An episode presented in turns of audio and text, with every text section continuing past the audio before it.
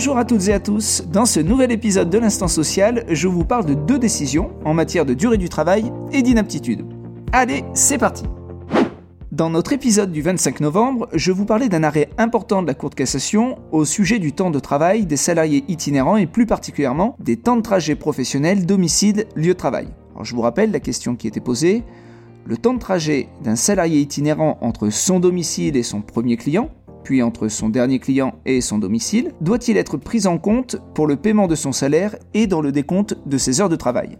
Au regard de la position de la Cour de justice de l'Union européenne, la Cour de cassation dégage une solution selon deux cas de figure. Je m'explique. Premier cas, si pendant les temps de trajet domicile-client et inversement, le salarié itinérant n'est pas tenu de se tenir à la disposition de l'employeur et se conformer à ses directives en pouvant vaquer à des occupations personnelles, alors il n'y a pas lieu de considérer ces temps comme du temps de travail effectif. C'est assez simple.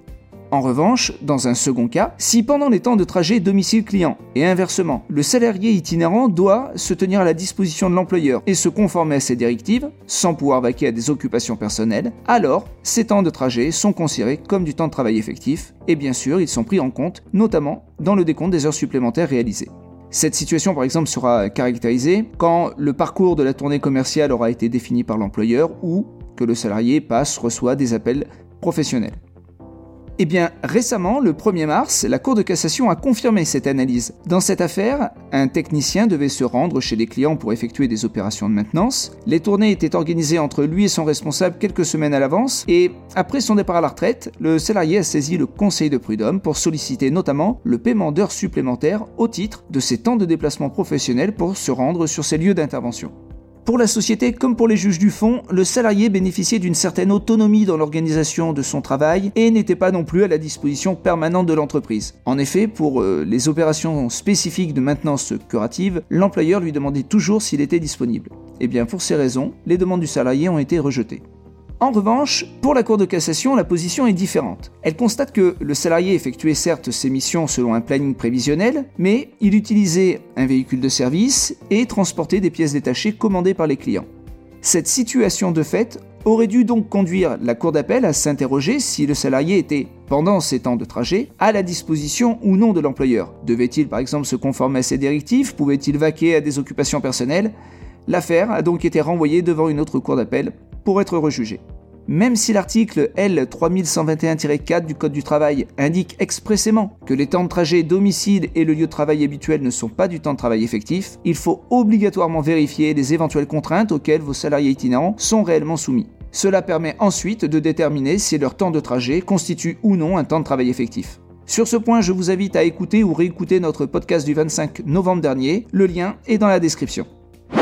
Une aide soignante est engagée par une association qui appartient à un groupe. Après un arrêt de travail, elle est déclarée inapte à son poste par le médecin du travail qui précise sur son avis que l'état de santé de la salariée fait obstacle à tout reclassement dans un emploi. Licenciée pour inaptitude et impossibilité de reclassement par l'association, la salariée va saisir la juridiction prud'homale pour des demandes relatives à la rupture de son contrat de travail. Sur ce point, je vous rappelle que L'article L1226-12 du Code du travail prévoit que lorsque le médecin du travail mentionne expressément dans son avis que tout maintien du salarié dans l'emploi serait gravement préjudiciable à sa santé ou que l'état de santé du salarié fait obstacle à tout reclassement d'emploi, alors l'employeur n'est pas tenu de rechercher un reclassement. Dans notre affaire, il a été constaté que l'avis d'inaptitude mentionnait expressément que l'état de santé du salarié faisait justement obstacle à tout reclassement. L'employeur était donc dispensé de rechercher des solutions dans l'entreprise, mais est-ce que son appartenance à un groupe devait le conduire à effectuer des recherches au niveau de ce périmètre? Là encore, la Cour de cassation se positionne et exclut toute solution de reclassement, que ce soit donc dans l'entreprise et même dans le groupe. En revanche, attention, il a été jugé dans un autre arrêt d'ailleurs du 8 février que si la mention indique que l'état de santé du salarié fait obstacle à tout reclassement dans l'emploi dans l'entreprise, précision que ne prévoit pas le texte, cela semble finalement définir, délimiter, on va dire, l'impossibilité de reclassement uniquement au poste de l'entreprise. Dans cette hypothèse, si l'employeur appartient à un groupe, il est alors tenu d'effectuer des recherches de reclassement dans celui-ci. Soyez donc vigilant lorsque vous êtes face à une procédure d'inaptitude et en particulier faites attention à la rédaction de l'avis du médecin du travail.